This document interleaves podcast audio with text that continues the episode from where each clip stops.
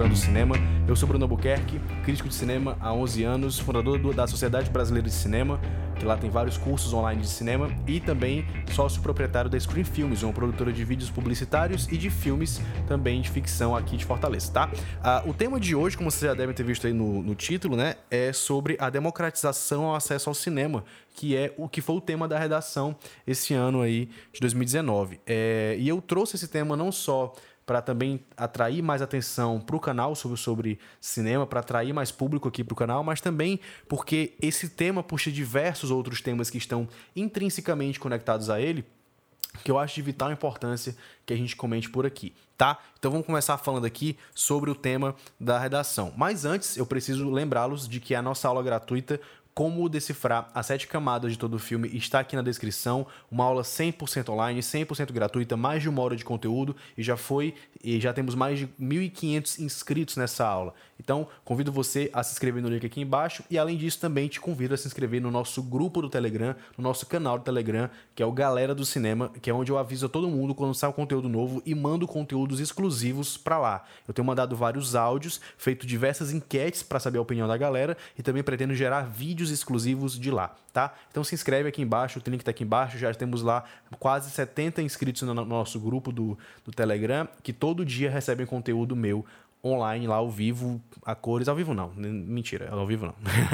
então vamos lá, feito o merchan, vamos falar sobre a redação. É, esse é o primeiro podcast que eu preparei um conteúdo escrito antes de uh, começar a gravar, porque como eu sempre falo aqui, a ideia do podcast não é preparar nada, não é ser uma aula de cinema, acaba sendo querendo ou não, né? Mas a ideia não é essa, a proposta não é essa. A proposta é uma conversa, é como se você estivesse sentado aqui na minha frente e tivesse falado, Bruno, o que, é que você acha do tema da redação do Enem? E eu falar. Só que como eu, eu não quis esquecer vários pontos que eu tenho que abordar, que eu acho muito importantes, uh, eu preferi anotar, tem algumas imagens aqui, alguns textos também, e consultei alguns amigos meus uh, ah, para poder falar aqui sobre. Primeiramente, eu queria agradecer ao Paulo Ezron, que ele foi meu colega lá no 7 de setembro, eu estudei lá, sou de Fortaleza, e foi ele que me avisou, eu estava de boaça no meu domingo, sem me preocupar de forma alguma com a, a, o Enem, e ele me mandou, Bruno, olha só o tema da redação esse ano. E quando eu vi o caramba, que incrível.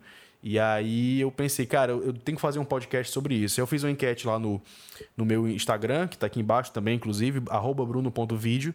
Uh, e a galera, 85% falou que queria ver. Quem falou que não queria, eu não entendi. Tá, a maioria eram fakes, eu vi. A maioria era fake, tá?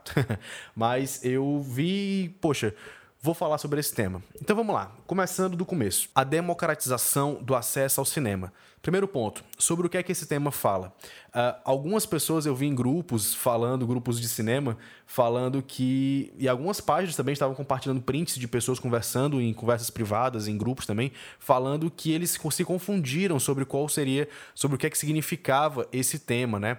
E a galera achou, uma boa galera achou que era sobre o fazer cinema. Apesar de se você ler o texto, o texto motivador, né, os textos motivadores, os quatro textos motivadores que já, já a gente vai ler juntos, uh, você via que não é sobre isso. O próprio título fala. Quando eu li de primeiro, também pensei por esse viés. Ah, ele está falando sobre democratizar a produção de cinema. Não, não é produção, é o acesso ao cinema, ao, ao local cinema, à tela, à projeção, ao filme, a obra audiovisual, a obra cinematográfica, né?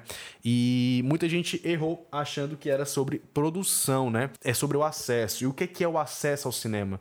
Uh, para pessoas como nós, pelo menos eu, de classe média, que eu posso ir entrar num shopping aqui agora e pagar o ingresso para mim, para minha namorada, a pipoca, para mim o acesso ao cinema é ok, é uma coisa normal, uma coisa tranquila que eu faço semanalmente, além da, de claro das cabines de imprensa, que aí para mim, aí eu sou privilegiado mesmo. Eu vejo filmes antes de todo mundo uh, ah, para poder fazer, pelo menos aqui no Brasil, né, uh, ah, para poder fazer a crítica para o canal. Eu sou privilegiado e se você consegue ir ao cinema hoje, pagar meia, pagar inteira, você é privilegiado sim. tipo aquele meme, né? É, você é privilegiado. Por quê? Porque não é todo mundo que pode fazer isso. Ah, eu já quero pular os assuntos aqui, que eu, eu quero falar de outras coisas, mas eu tenho que seguir o passo a passo. Eu, eu sempre me enrolo e eu acabo esquecendo de falar as coisas, tá? Mas vamos lá. É, isso não é para todo mundo. Nem todo mundo tem acesso ao cinema. E quando a gente fala sobre acesso à cultura, a gente está falando sobre a, a população de baixa renda, por exemplo. É, aqui em Fortaleza tem uma livraria muito conceituada que é a livraria Cultura, né? Que acho que todo canto deve ter uma, uma, uma cultura dessa. Mas aqui em Fortaleza a cultura é um ponto de encontro da galera de classe média alta para classe alta. É um, um ponto de encontro cultural. Eu tive vários amigos de classe alta que eu encontrava com eles lá todo sábado, era a data de se encontrar na cultura. E como eu, eles eram as únicas pessoas que eu conhecia que gostavam das mesmas bandas que eu gostava, que liam os mesmos livros que eu lia, eu ia para lá. Justo eu, que sou filho de uma professora de história, de um colégio de, colégio de bairro e de um motorista. Eu era amigo da galera que tinha casa no Alphaville. Eu não sei se na sua cidade tem Alphaville, mas aqui em Fortaleza tem, e é um dos condomínios de luxo daqui da cidade. E eu não via isso na época. Mim, eles eram pessoas comuns, como outras, como outras quaisquer. E hoje eu vejo que não, não mesmo. Essa galera não é. Não é que eles não sejam comuns, não é que eles não sejam normais, mas eles não são todo mundo. E uma das coisas que me fez perceber isso foi ingressar lá no IFCE, onde eu tive contato com muita gente e eu via diversas pessoas que queriam gostar das mesmas coisas que eu gostava, que queriam consumir as mesmas coisas que eu consumia e não tinham dinheiro, sabe? E eu ficava triste, assim, porque eu, ah, eu ficava transtornado, eu queria ajudar eles, eu queria comprar o livro que eles queriam comprar, que eles não tinham dinheiro. Eu queria dar para eles o CD da banda que eles gostavam, que eles queriam comprar, sabe? É, eu queria levar eles pro show das bandas, né? Eu, eu acho que o tema da redação ele é muito importante porque ele, querendo ou não, ele não só falou sobre o cinema, ele falou sobre a cultura de uma forma geral, que no nosso país sempre foi, e principalmente neste ano, neste atual governo está sendo rechaçada, está sendo colocada completamente de escanteio como se fosse um tema não importante. E, inclusive, várias pessoas na internet, pessoalmente mesmo aqui no meu condomínio, eu vi comentando que o tema da redação foi um tema aleatório, que foi um tema uh, que não tem nada a ver, que era um tema aleatório, nada a ver, que tinham temas mais importantes, assuntos mais, assuntos mais importantes. E eu acho que esse ano, esse primeiro governo Bolsonaro, eu falo mesmo, eu não, não me preocupo mesmo se vocês. Ai, meu Deus, desculpa. Uh, eu, eu, não me preocupo mesmo se vocês acham ruim ou não. Eu já falei mal do Bolsonaro aqui no meu canal várias vezes, todo mundo sabe do meu posicionamento político. E Mas, assim, atualmente não é uma questão mais de posicionamento político, é uma questão de ele tá fazendo muita besteira. É uma besteira colossal depois da outra, né?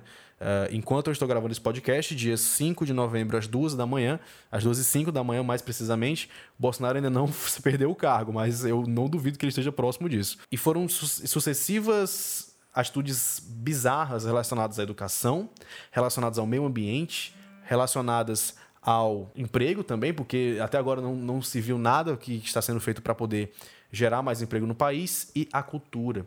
E todos esses são ministérios uh, uh, do, do, país, né? Nós temos o ministério, nós tínhamos né, o Ministério da Cultura, temos o Ministério da Educação, do Meio Ambiente e são pontos, são pilares essenciais do nosso país, a cultura, uh, todo o canto todo país que, o, por exemplo, aqui no Brasil, todo mundo adora ir para os Estados Unidos visitar a Disney e, e visitar lá uh, os, os, ambientes capitalistas e tudo mais, os, os, ambientes capitalistas que eu digo, Burger King, McDonald's, eles querem conhecer os locais, as empresas, né? E essa, querendo ou não, é a cultura norte-americana, é uma cultura industrial, uma cultura, é uma cultura imperialista, apesar de eu também consumir e gostar da cultura americana, uh, mas aqui no Brasil nós mesmos não valorizamos a nossa própria cultura. Nós temos um cinema nacional riquíssimo, nós temos uma música nacional maravilhosa, respeitada no mundo inteiro, assim como o cinema. Nós temos um teatro completamente diferente, nós temos, caramba, todas as artes, nós temos pintores incríveis, nós temos uh, rappers, nós, nós temos, eu não sei nem mais nem o que falar, nós temos tudo. Nós, nós somos um, um grande centro cultural de coisas autorais, de coisas daqui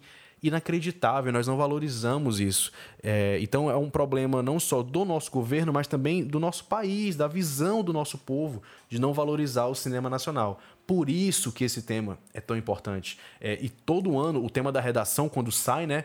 É o grande tema discutido pelos dias ali que circundam, que circulam, que circundam a, a prova, né? Então, eu acho essencial e eu acho surpreendente, justo no governo, que cortou mais de 40% da verba da Ancine, que é a Agência Nacional de Cinema.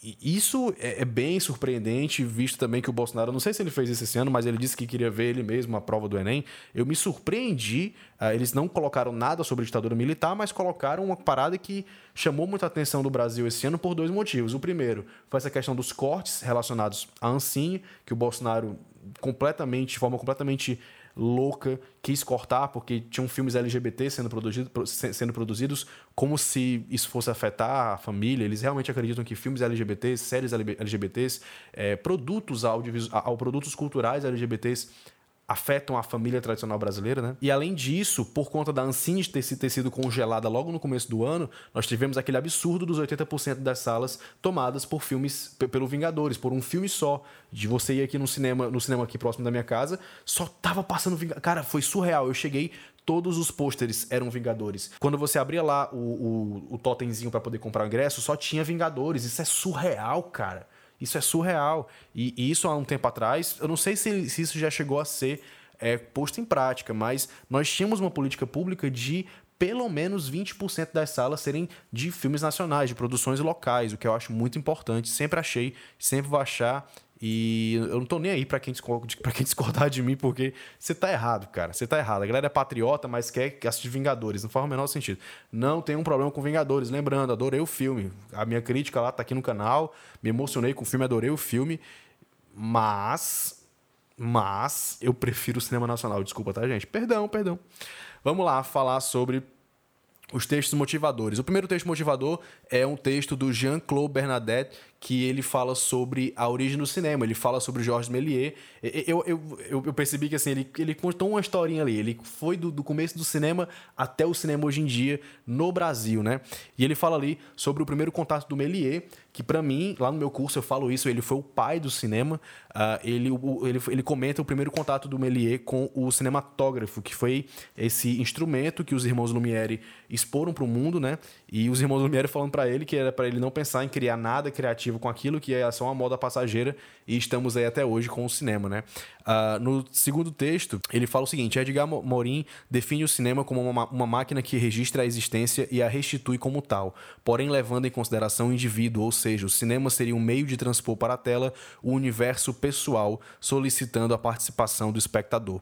Isso é, é, é, um ponto muito interessante porque ele fala diretamente sobre a questão da participação da população é, ao cinema. E logo depois ele fala sobre o número de salas né, aqui do Brasil e ele fala sobre como antigamente a maioria das salas era no interior, eram 3.300 salas, esse número de salas diminuiu para mil salas, isso em 1997, e hoje e aí depois subiu para 2.200, e hoje em dia tem quase 4 mil salas, é aproximadamente isso. E esse é o texto 4, e o texto 3, ele dá vários dados sobre isso. Ele fala que 88% das pessoas que assistem televisão veem filmes na televisão, 17% da população frequenta o cinema, só 17% dos nossos mais de 200 milhões de brasileiros frequentam o cinema. Então isso aí dá aproximadamente uns 35, 40 milhões, aproximadamente 40 milhões de brasileiros.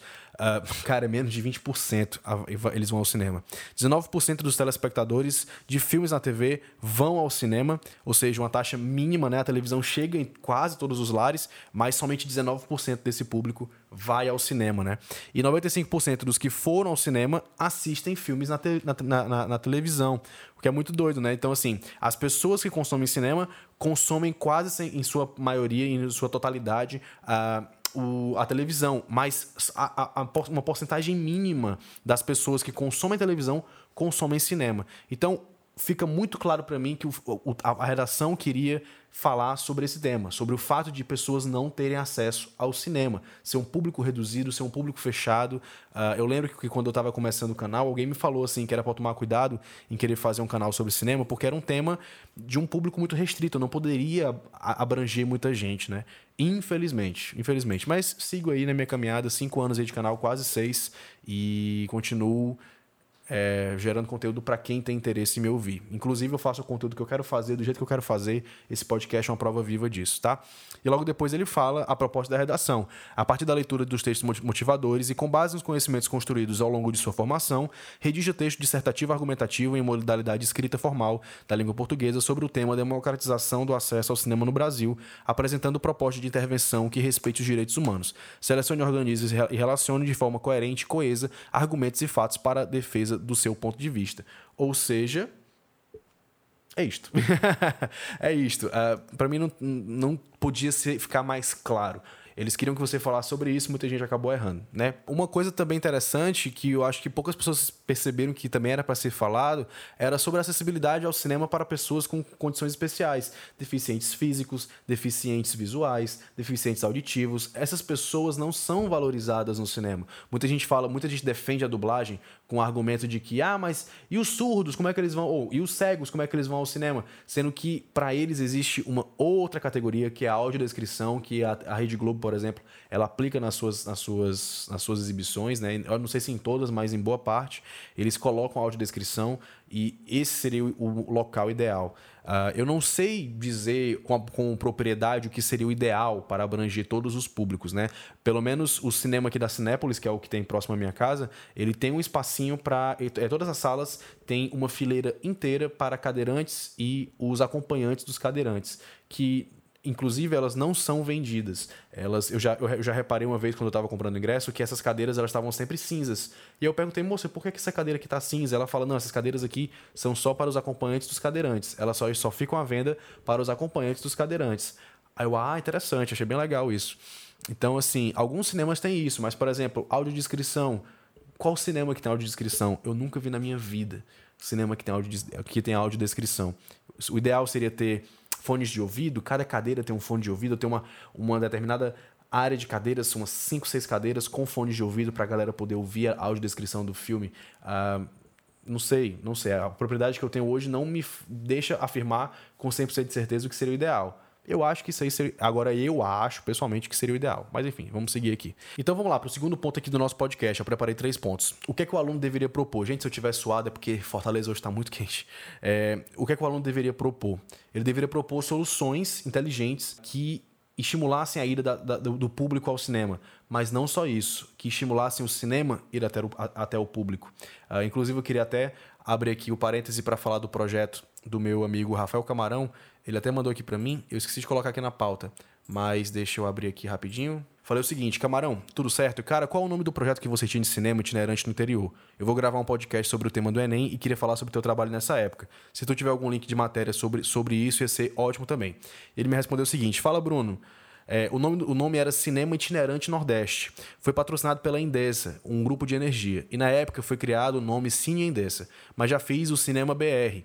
Todos os projetos eram voltados para a democratização do cinema, levando sessões de curta e longas metragens para as comunidades mais remotas, onde as pessoas nunca tinham assistido a um filme.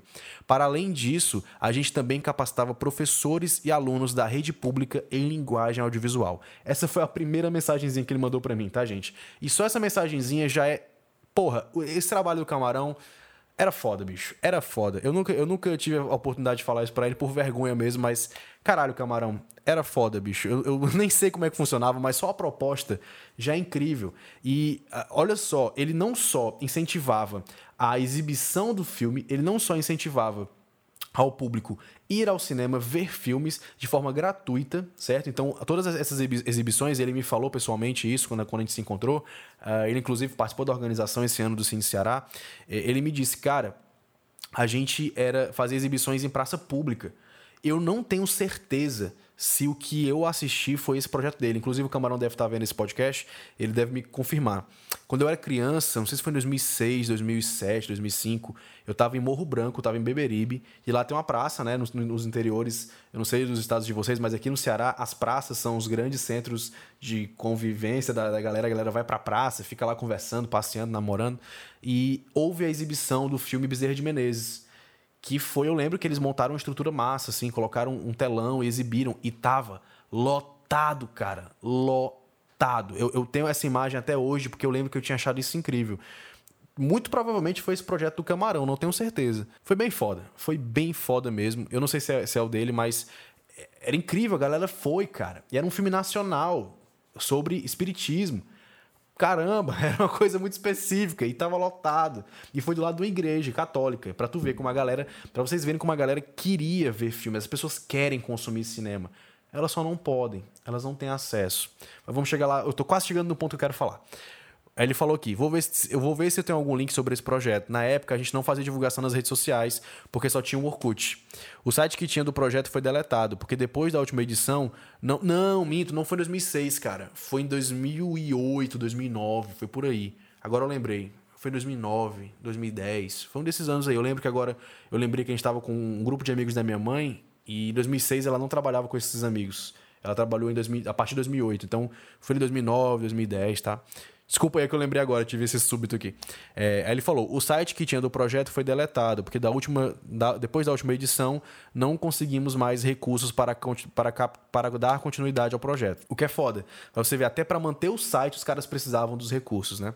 A produtora, a produtora dele foi assaltada em 2014 e levaram todas as ilhas de edição e backups que tínhamos do projeto, como fotos e vídeos. Cara, que triste. Uh, aí ele mandou aqui o Twitter do Cine Indessa, que era o nome da, da empresa, né, que patrocinava. Uh, não sei se através de algum edital público, não tenho certeza. E ele mandou aqui um link, eu vou deixar aqui na descrição para vocês verem uh, sobre esse projeto. O projeto Cine Indessa será lançado em São Gonçalo do Amarante. então, assim, projetos como esse são sensacionais. Agora eu tenho mais dois projetos aqui de Fortaleza.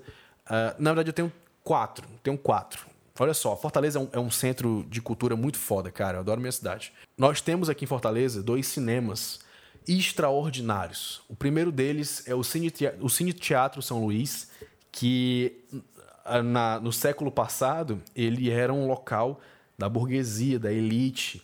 Só quem ia para lá era a galera que tinha dinheiro, a galera ia de terno e gravata. Era uma parada assim muito, muito, muito elegante mesmo para a época. Eu lembro quando eu era criança, eu tinha uns 9, no, não, tinha 10 anos. Foi quando exibiram. 10 não, 11. Foi quando exibiram Rap Fit. Eu lembro que eu vi Rap Fit lá no São Luís. E Rap Fit hoje eu vejo que não era um filme para criança, né? Não mesmo. E eu vi no, no Cine São Luís, é, eu fui com a minha tia e, minha, e a minha prima. E para mim foi uma sessão meio assim, eu fiquei um pouco com medo, porque o cinema tava sem ar-condicionado, a projeção era péssima, não tinha quase ninguém na sala. Eu acho que a gente foi ver lá porque eu não sei. Vou até perguntar para minha tia, inclusive. É, não sei se ela, se ela queria que a gente conhecesse o, o cinema, enfim. Uh, e lá eu tive uma experiência bem desagradável. Eu fiquei bem triste, assim, de ver o Cine Teatro São Luís do jeito que tava, mesmo sem, já, já conhecendo a história dele na época. E eu fiquei, nossa, que triste que esse cinema tá assim, né? Só que hoje, cara, o Cine Teatro São Luís é um local assim excepcional. Se você vem para Fortaleza hoje, qualquer dia, a partir de hoje, venha conhecer o Cine Teatro São Luís. Ele fica na Praça do Ferreira, bem no coração da cidade, lá no centro da cidade. E, cara, o Cine Teatro São Luís, eles têm uma proposta incrível que vai completamente contra o histórico do, do Cine Teatro São Luís, que antigamente era um, era um espaço para burguesia, para elite. Hoje, cara, é, as sessões são gratuitas. Tem sessões pagas, claro uma ou outra, tipo Bacurau, foi pago a pré-estreia. Agora vai ter a pré-estreia do irlandês, do Scorsese, vai ser paga. Inacreditáveis 5 reais no ingresso. Então, assim, eu vou ver o irlandês pagando 5 reais o ingresso. Eu vi Roma ano passado no cinema, lá foi exibido lá, pagando 5 reais. O Cine Teatro São Luís faz mostras especiais. Eles pegam Harry Potter, eles exibiram os oito filmes de Harry Potter, fizeram uma maratona. Vingadores, eles fizeram uma, uma maratona pré Vingadores Ultimato. Eles exibiram Vingadores 1, o 2 e o Guerra Infinita. E aí eu, eu fui só assistir o Guerra Infinita, porque enfim, eu tava só no hype, né? Eu já tinha visto 1 e 2 várias vezes. E aí fui ver o Guerra Infinita. Eles exibiram o Clube da Luta. E foi lá no Cine, São, no Cine São Luís que eu realizei o meu sonho de ver o meu filme favorito no cinema. E de graça. E, e o mais legal, no Vingadores, tanto no Vingadores quanto no, no Clube da Luta, você via moradores de rua lá dentro assistindo ao filme com vocês, com você, eles estão lá querendo apreciar o cinema. E todas essas vezes que eu fui, que, que a entrada era de graça, acontecia isso. Acontecia isso de você ver moradores de rua lá. E o Cine São Luís é um local que todo dia, cara, todo dia tem, tem coisa lá. E não é só dentro, não é só exibição de filme, tem peça de teatro, tem peça que acontece no salão do Cine São Luís, que ele tem um salão muito bonito, com lustre lindo, a decoração é maravilhosa. Eu, eu, eu não coloco imagens aqui no podcast para não perder tempo, mas eu tô colocando aí porque realmente eu acho que vale. E é um local mantido pelo governo, por uma política pública, tá? É, eu acredito que seja o governo do estado, não da prefeitura. Eu acho que é o governo do estado. E, cara, é incrível. Esse projeto é incrível. E o outro projeto, que é o Cinema do Dragão. O Cinema do Dragão ele é pago. Ponto final, ele é pago. Mas o ingresso lá é seis reais a meia, 12 a inteira. Aqui em Fortaleza, 12 é a meia no cinema convencional do shopping, geralmente. Lá em São Paulo eu paguei 20 reais na meia. Então vocês veem o quão democrático é o São Luís. O São Luís não, o Dragão do Mar. O São Luís também, que é 5 reais. Mas o Dragão do Mar, eles escolhem passar. Fi... A curadoria do Dragão é feita pelo Pedro Azevedo Moreira e é incrível, cara, a curadoria que ele faz. É sensacional. Ele pega filmes, ele dá prioridade a filmes nacionais, a filmes cearenses, principalmente. Teve uma época agora recentemente que eles só exibiram filmes nacionais. Estava passando Bacurau, estava passando O Clube dos Canibais, A Noite Amarela e algum outro que eu não estou lembrando agora.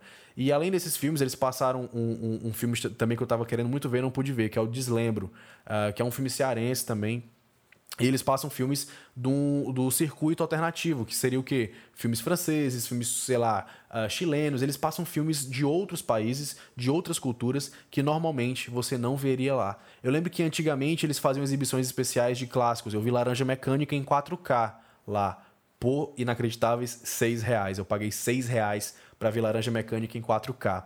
E o, o Cinema do Dragão, eles, é, sempre que eles fazem essas exibições, eles, eles trazem, principalmente filmes nacionais, eles trazem os diretores, os realizadores para as sessões. Então, uh, Praia do Futuro lá, eu lembro que eu não consegui entrar, foi veio o Karim Ainus, que aqui é cearense, e veio o Wagner Moura. Uh, agora teve.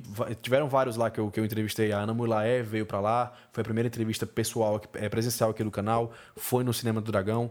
É, eu tô me estendendo muito, tem muitas coisas para falar, meu Deus, eu tô me estendendo demais. Tá com 30 minutos já esse podcast. Enfim, o Cinema do Dragão é incrível, o Cinema do Dragão é incrível, o cinema do o Cine, o Cine Teatro São Luís é excelente. O próprio Pablo Vilaça, ele, ele veio para Fortaleza em 2013 e ele não parava de elogiar o Cinema do Dragão. Uh, ele disse que era para ele o melhor cinema do Brasil em termos de, de acervo, em termos de exibição, de curadoria, em termos de cinema mesmo, de projeção, de, de, de conforto mesmo. Recentemente eles tiveram lá uma reforma que ficou massa. E, enfim, lá eu vi o filme Currais, que é sensacional. Eu vou trazer a Sabina, o Davi e o Ted, que fizeram um filme aqui para conversar com a gente, muito em breve. Então, assim, todos eles, uh, o Cinema do Dragão ele foi reformado, ele foi restaurado pelo governo do estado. Então, cara, e, e são políticas públicas valorizando o cinema. E só para fechar os outros dois projetos, nós temos já um projeto de realização, o Porto Iracema das Artes e a Vila das Artes. São duas escolas de cinema, de artes daqui de Fortaleza, públicas. Nós temos duas, nós não temos uma, nós temos duas escolas públicas de arte aqui em Fortaleza. Também tem a Tapera das Artes, só que é lá em Aquiraz, não é em Fortaleza. Infelizmente, não adoraria poder falar que a Tapera é de Fortaleza, mas não é. Então, só aqui por aqui por perto, nós temos três escolas de cinema públicas, fora os Cucas, né, que também tem em Fortaleza, tem vários Cucas que dão vários cursos. Inclusive, eu quis muito fazer vários cursos nos, nos Cucas, mas nenhum deles era próximo de mim. Mas enfim, todos gratuitos, todos gratuitos. O Porto Iracema eu já fiz um. Fiz dois cursos lá. Eu fiz edição de, de documentário para cinema e fiz uh, roteiro para histórias em quadrinhos. Eu só não fiz outros uh, por motivos de falta de tempo e também. Eh, enfim, foi justo na época que eu estava começando a trabalhar e não deu certo. Eu, se, eu, se eu tivesse escrevendo o texto, se eu tivesse escrevendo a redação, eu falaria isso. Eu falaria que o ideal seria o investimento em políticas públicas de incentivo não só à produção, mas ao consumo de culturas. De cultura de uma forma geral. Por exemplo, eu, se eu fosse ministro da cultura, e eu pegasse esse projeto do camarão, eu botava dinheiro nesse projeto, sabe? Mas não é assim que funciona. É, precisa, precisa se haver editais, né? E esses editais são o que fomentam a produção de cinema aqui no, no nosso Brasil, de uma forma geral. Uh, muita gente entra nesse mérito de achar isso errado, de achar que dinheiro público não era para que não era para fazer filme, não era para fazer peça, ainda mais a peça que nem os, os macaquinhos, né? Que é um pavor, não sei o quê.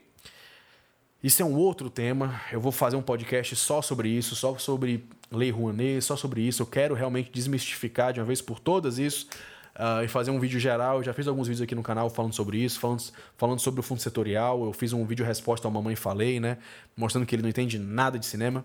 E eu queria aproveitar, inclusive, já já falar que o Flávio Augusto, do Geração de Valor, né? Daquele meusucesso.com, é outro que não entende nada de cinema, mas eu já já chego lá talvez não fosse necessário o aluno entender tudo isso, mas eu acho que com os textos motivadores ele poderia chegar a essa conclusão. Ele poderia chegar à conclusão de que precisam haver políticas públicas de incentivo ao cinema. Para mim isso é óbvio. Quando você lê os textos motivadores, para mim é óbvio. E é, na minha visão pessoal, na minha, na minha experiência pessoal de vida, é, continua óbvio, sempre foi óbvio. Precisa-se de políticas públicas de incentivo à arte, de incentivo à cultura. Isso, infelizmente, no Brasil de hoje não se sustenta sozinho. Empresas privadas não vão investir, não vão investir em arte, não vão mesmo. Eu acabei de presenciar isso. Uma empresa, um cliente meu, não investiu numa websérie que pediu o suporte deles. Uh, eu entendo a empresa, eles estavam a, a websérie estava pedindo demais para eles, estava pedindo 25 refeições durante oito dias. Era muita coisa para um projeto que não iria dar retorno para a empresa. Eu entendo que empresas precisam uh, ter retorno sobre todo o dinheiro que sai, tem que voltar de alguma forma. Mas existem políticas públicas em que o dinheiro sai da empresa e ele volta para a empresa. Eu acho que mais políticas assim deveriam existir enquanto a indústria cinematográfica brasileira não se torna privada. Eu nem sei se eu quero isso, ainda não cheguei à conclusão se eu quero isso de fato. Mas isso é um assunto muito delicado, por isso que eu vou botar um ponto final aqui agora. E assumo, não tenho conhecimento suficiente para chegar à conclusão de que a indústria brasileira de cinema deveria ou não ser privada, tá? Porque lá nos Estados Unidos funciona de um jeito, na França funciona de outro, aqui funciona de outro, é tudo diferente, tá? Então eu não tenho conhecimento ainda para isso. Vou procurar esse conhecimento para poder trazer para vocês ou trazer a pessoa que entende disso para explicar melhor para vocês, porque disso eu não entendo, tá? Não vou, não vou fazer como o Flávio Augusto fez, já já vou mostrar de falar sobre uma coisa que eu não entendo, tá? Mas assim, eu acho que a, hoje, para a gente entender isso, eu, tô falando muito focado no aluno, né? Do, de quem fez a. do estudante que fez a prova, mas nós, como consumidores de cinema, nós, como fãs de cinema, a gente precisa, cara, entender como é que o cinema funciona no Brasil. Se você se diz fã de cinema e você não consome cinema nacional, se você é desses que acha que o cinema nacional é uma porcaria, se você é desses que acha que o cinema nacional é uma bosta, que tem que botar Vingadores 80% das salas mesmo, tá? É pouco sinto dizer que você está completamente enganado. Redondamente enganado. Acabei de ver que eu deixei essa luz acesa aqui, não era para ter deixado. uh, cara, a, gente mora no Brasil, a gente diz que é fã de cinema, a gente tem que apoiar o cinema nacional, ponto, acabou. Isso não é discutível. Isso é indiscutível para mim. É uma, é uma lei. você precisa gostar do cinema nacional, você precisa valorizar o cinema nacional. Uh, muita gente eu vejo falando assim: ah, eu não gosto de teatro. Eu, caralho, você não gosta de teatro, brother? Será que ela não. Será que ela só teve, infelizmente, a, a sorte, a má sorte de só ver peças ruins, talvez? É a mesma coisa do cinema. Tem gente que fala que não gosta do cinema nacional. E eu falo, você não viu um filme nacional que você vai gostar. Cinema nacional, ele, ele é muito amplo, ele é muito rico. Aqui no Ceará mesmo, por exemplo, agora no Cine Ceará, eu fui para um dia de exibição de curtas-metragens. Eu vi um curta-metragem de ficção científica e de suspense. Eu vi um, um curta-metragem sobre drama, um drama familiar. Eu vi um documentário sobre a avó do diretor, que é o Samuel Brasileiro, que foi roteirista do Pacarrete, que está sendo bem, que ele ganhou, foi, foi lá para Hong Kong, agora ganhou o gramado, varreu o gramado, né? Pegou, varreu o gramado, caralho, que piada, porra, saiu sem querer, eu juro para vocês. É, ele varreu todos os prêmios lá de gramado.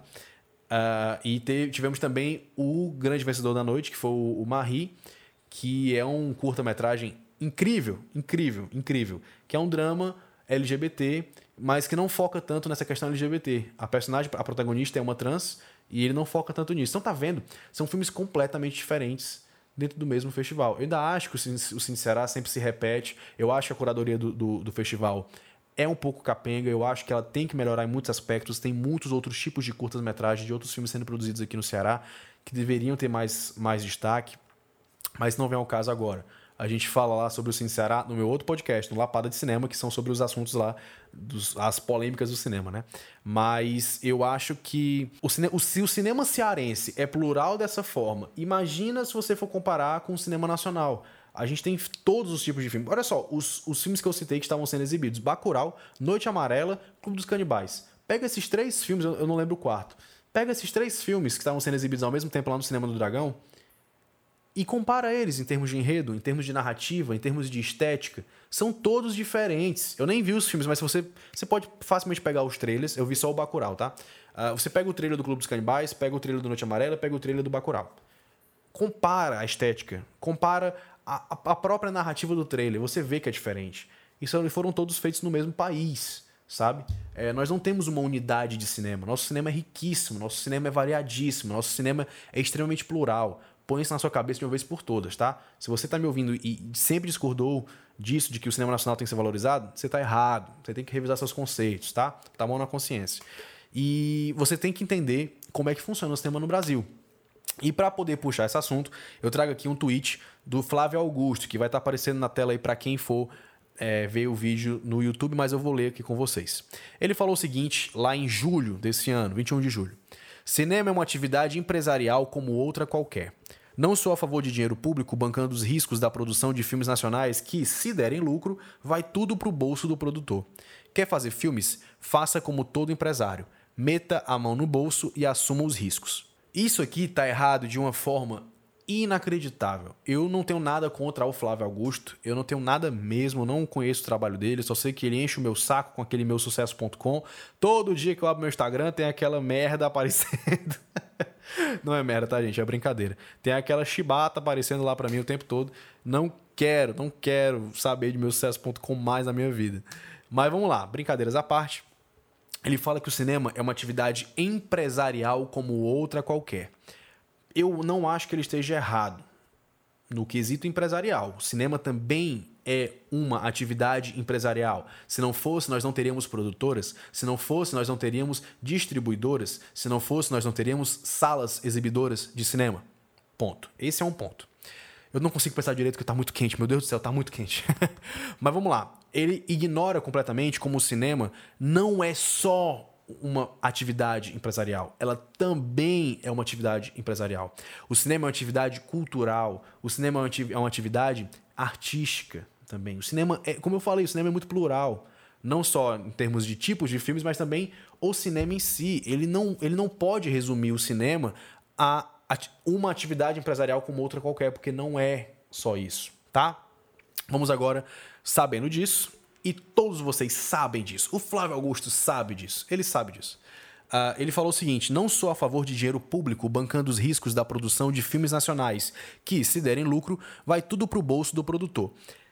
Vamos lá, tá tudo errado nisso que ele falou. Primeiro que o dinheiro público que é feito o cinema vem da onde? Esse dinheiro público veio do Fundo Setorial do Audiovisual, que ainda vou fazer um, um podcast só sobre isso. Isso também, é, enfim, vai demorar um pouquinho para sair, mas eu vou fazer isso aí muito em breve. Talvez seja até o próximo assunto aqui, não sei. Eu vou fazer a votação lá no, no, no grupo do canal, então se inscreve lá no Telegram, tá? Deixa eu só ver como é que tá aqui o tempo do podcast. Vamos lá. Eita, passou de 40 minutos, eu tenho muita coisa para falar ainda. Mas eu vou encerrar agora. É, o, o, cinema ele é feito com dinheiro público porque não se tem como fazer cinema sem dinheiro público no Brasil. Se você estudar a história do cinema, você vai ver que lá nos anos 90 houve um apagão do cinema nacional, onde chegamos ao, ao cúmulo de termos somente dois, dois, dois, dois filmes produzidos em um ano. Em, cara, é inacreditável isso. É inacreditável. Em um ano nós produzimos dois filmes, certo? Dito isso, não se faz cinema sem dinheiro público no Brasil, assim como não se faz cinema sem dinheiro público em nenhum lugar do mundo. Pelo menos eu não sei, eu não conheço algum país que ele seja inteiramente dinheiro privado. O próprio Transformers 5, ele mudou o seu local de gravação, as suas locações, para um estado onde, nesse, porque nos Estados Unidos, cada estado tem as suas próprias políticas, as suas próprias regras, né? Eles mudaram a gravação de um estado para outro, não vou me recordar agora qual estado é, eu vou pesquisar e coloco aqui embaixo para vocês. Uh, ele mudou a, as locações de um estado para o outro, porque nesse outro estado as políticas públicas para financiar, para viabilizar o filme eram melhores. Nos Estados Unidos, os filmes são feitos com dinheiro público. Em Hollywood, filmes são feitos com dinheiro público. O próprio, uh, o próprio Robocop do Padilha foi feito com dinheiro público. Não sei se você sabe. O filme recebeu de 30 a 40 milhões de dólares um filme, o Robocop do Padilha, recebeu de 30 a 40 milhões de dólares do governo norte-americano. Claro que o restante, a maior parte do gasto do filme foi de dinheiro privado, mas sem o dinheiro público o filme não teria sido feito. Você sabia disso? Você não sabia disso. Sabe onde foi que eu vi isso? Da boca do Padilha. O Padilha falou isso na entrevista dele do Roda Viva, na época que ele lançou o Robocop. Então, é sempre importante estar vendo documentários, a gente está vendo matérias sobre cinema, vendo entrevistas de diretores, não só falando sobre o seu processo artístico, mas também para entender como é que funciona a indústria, tá? Sabendo disso, é, o dinheiro público que faz esses filmes não vem dos cofres públicos, não vem do nosso bolso, do nosso imposto. Eles vêm do Fundo Setorial do Audiovisual, que não vem do nosso bolso. Não sei se vocês sabem disso, mas o Fundo Setorial, Setorial do Audiovisual é uma taxa que é cobrada por todas as obras audiovisuais que são produzidas no Brasil e que são trazidas para o Brasil. Então, se um filme. Se um, o Vingadores pagou uma taxa para poder chegar aqui. E essa taxa foi para o Fundo Setorial do Audiovisual, que é repassado para viabilizar projetos cinematográficos, incluindo filmes. Como também exibições, mostras, é, festivais de cinema são feitos com essa grana, tá? Eu tô suando muito, meu Deus, isso aqui tá muito quente, tá, gente? Desculpa. Uh, ainda tô um pouco afobado, então, enfim, é isso. Então, uh, não é dinheiro público. Ponto final. Assim, é um dinheiro público porque é do governo, mas não vem do nosso bolso. Quando você fala que o dinheiro é público, parece que eu tô pagando pelo filme, por um filme que eu não vou ver. Não é isso. Eu não tô pagando por esse filme, tá? Você tem que entender como é que funciona essas dimensões dos gastos aí sobre cinema aqui no Brasil, tá? Uh, inclusive, gente, se eu estiver falando alguma besteira, eu pesquisei muito, li muito para poder chegar nessa conclusão, para passar essa informação para você. Se eu tiver falando alguma besteira, comenta aqui embaixo, me corrige, por favor, tá? Me corrige que eu faço uma errata aí, faço um, um podcast só corrigindo os meus erros, tá? Ele fala sobre não é a favor do dinheiro público, do dinheiro, bancando os riscos da produção de filmes nacionais, que se derem lucro, vai tudo pro bolso do produtor. Ele fala como se o cinema fosse só o ingresso do filme fosse o cinema. Todo mundo sabe que o cinema também é para vender pipoca, para vender refrigerante. Então, quando você faz um filme e o público vai no cinema assistir aquele filme, ele não está só pagando o ingresso, ele está pagando a pipoca, está pagando o refrigerante, que também vai para a sala de cinema, certo? Beleza. Fora isso, aquela pessoa pagou, ela teve algum gasto para poder sair da sua casa e ir até o cinema. Não é como eu, que do, do lado da minha casa tem um cinema, graças a Deus, porque esse cinema aqui salva minha pele, tá, gente? Muitos filmes eu só falo aqui no canal porque eu vou ver nesse cinema aqui do lado de casa, tá? Mas uh, muitas pessoas, pelo menos eu por um bom tempo, eu não tinha como ver um filme tão próximo sem gastar nada da minha casa e eu tinha que ir até um cinema. Então eu pagava um táxi, eu pagava um ônibus, eu pegava, atualmente eu pegaria um Uber, como já peguei para ver um filme lá no Iguatemi que só tava passando lá, peguei um Uber para ir, para voltar. Uh, às vezes depois de lá saía para jantar. Antes comia um lanche, que eu comprava no shopping, jantava no shopping, ou jantava em algum outro lugar, ou, algum outro lugar, ou pedia uma pizza. O cinema ele envolve ganhos que não vai, não é só o ingresso. Então ele fala que vai tudo pro bolso do produtor. Não vai pro bolso do produtor, gente. É, o, o, eu, vou, eu vou deixar aqui na descrição um vídeo pro Glauber Rocha que ele fala sobre como é que funciona a divisão. Ele funciona, ele fala de uma forma geral sobre o cinema nacional, mas ele, fa, ele fala brevemente sobre como funciona a divisão de lucros do cinema, de faturamento, do faturamento, na verdade. Há uma diferença entre faturamento e lucro, mas enfim, isso aqui não é um canal de empreendedorismo. É, ele, e lá ele fala que 60, de 60% a 70% do valor do ingresso fica com o exibidor. Porque o cinema tem, tem essa, essa estrutura, essa hierarquia, né? Uh, nem é uma hierarquia, é uma estrutura existe o produtor do filme que faz o filme, que eu falo isso, toda a equipe da produção.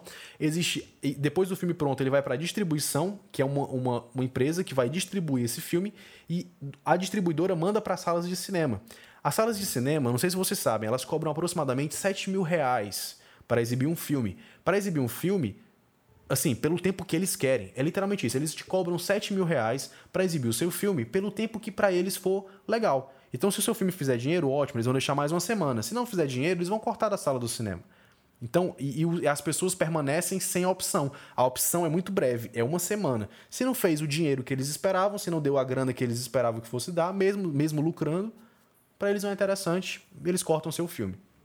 Isso para mim é injusto. Eu acho que realmente deveria existir uma política pública de acesso ao cinema brasileiro, cinema nacional, cinema local, em todas as salas de cinema, tá? Porque muita gente fala assim: ah, não, mas o Vingadores teve 80% das salas do cinema é, porque, por conta da, da, da, da, da procura que estava grande. Beleza. Mas na mesma época nós tínhamos dois filmes nacionais que estavam bombando, bombando no cinema local. Por exemplo, aqui em Fortaleza, o Cine Hollywood 2, que é um filme que eu não gostei, tá? Gostei muito mais dos Vingadores que o Cine Hollywood. É, mas eu quero que a pluralidade seja, seja, seja defendida, seja perpetuada. É, ele estava fazendo mais dinheiro que a Capitã Marvel, que fez um bilhão de dólares no mundo. Aqui em Fortaleza, o Cine Hollywood 2 desbancou a Capitã Marvel. Tá, a Capitã Marvel não teve chance com o nosso filme cearense, que foi chutado das salas de cinema quando o Vingadores entrou. Juntamente com aquele que foi a polêmica, o de Pernas Pro A3, que estava fazendo dinheiro, estava tendo seu público, estava sendo um sucesso na, na, na, nas suas salas estavam sendo exibidas, né? Tem uma palavrinha nas suas áreas, nas suas, nos seus, nos seus parques exibidores, pronto. É, e foi chutado. E aí, e por que que Vingadores chegou tão facilmente no, no topo aí da, da, da bilheteria mundial? Não foi só porque muita gente estava indo atrás, foi porque as pessoas não tinham opção. Então todo mundo que queria ir pro cinema ia ver o Vingadores, sabe?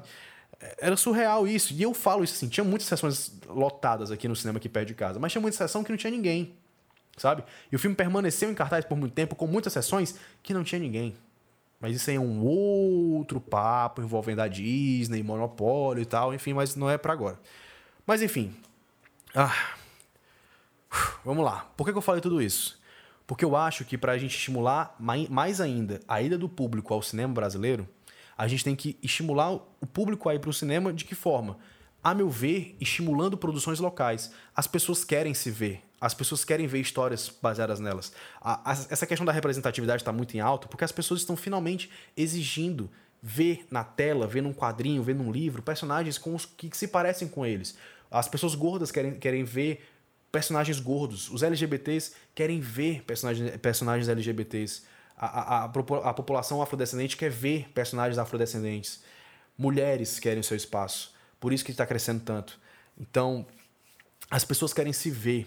E eu acho que filmes como Bacurau, por exemplo, que mostram o interior do Nordeste, filmes como o Cine Hollywood, que também mostram o interior aqui do Ceará, foram sucessos principalmente, não só por conta disso, por conta de N fatores, mas o Cine Hollywood especificamente foi um sucesso porque ele mostra a gente. E a gente quis se ver. Eu fui três vezes no cinema, não consegui ver o Cine Hollywood. Eu vi quando passou na Globo. E foi uma decisão acertadíssima do, do Halder, porque democratizou o acesso ao filme. Ah, eu fiquei emocionado agora, cara. Pô, eu fiquei emocionado agora. É por isso que eu tenho um carinho muito grande pelo Cine Hollywood, porque ele democratizou o acesso ao filme.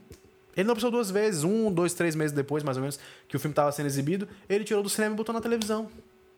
Achei isso massa. Mas eu tenho que concluir esse podcast. uh, enfim, esse foi o podcast mais longo até agora e acho também o mais rico de conteúdo sobre cinema nacional de forma geral.